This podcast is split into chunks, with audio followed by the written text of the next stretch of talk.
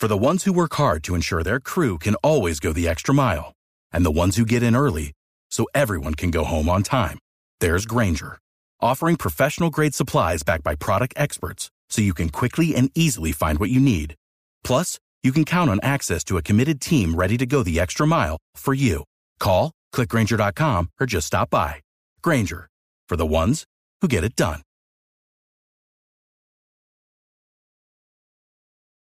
Mucha atención, la Fiscalía General no ha levantado recientemente las órdenes de captura en contra de los líderes guerrilleros alias Timochenko de las FARC ni alias Gavino del ELN. La noticia con el director del Servicio Informativo, Ricardo Espina.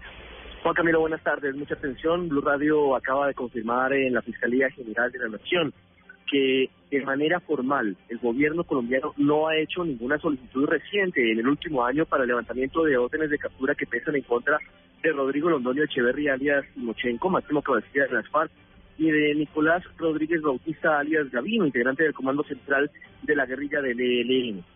Si me, este levantamiento de órdenes de captura que se precisa para cualquier tipo de desplazamiento fuera del país, por lo menos desde el punto de vista legal, desde el punto de vista autorizado por el gobierno colombiano, no podría haber tenido lugar el encuentro en La Habana, Cuba, entre Timochenko y Gavino, como lo ha revelado Noticias Caracol. Hay que recordar, sin embargo, que alias Timochenko y alias Gavino, máximos cabecillas de los dos principales grupos armados ilegales de Colombia, desde hace mucho tiempo, de acuerdo con información de inteligencia, permanecen eh, fuera del país, fundamentalmente en territorio venezolano. Y esa es la puerta que se abre, la posibilidad de que Timochenko y Gavino hayan estado en La Habana, Cuba, sin conocimiento del gobierno colombiano, lo cual eh, obviamente tendría implicaciones en los diálogos de paz en Cuba. Por ahora estamos a la espera de un eh, pronunciamiento formal del gobierno nacional acerca de esta noticia revelada al mediodía en Noticias Caracol, el encuentro del 28 de abril entre Timochenko y Gavino, cabecillas de la FARC y del ELN respectivamente,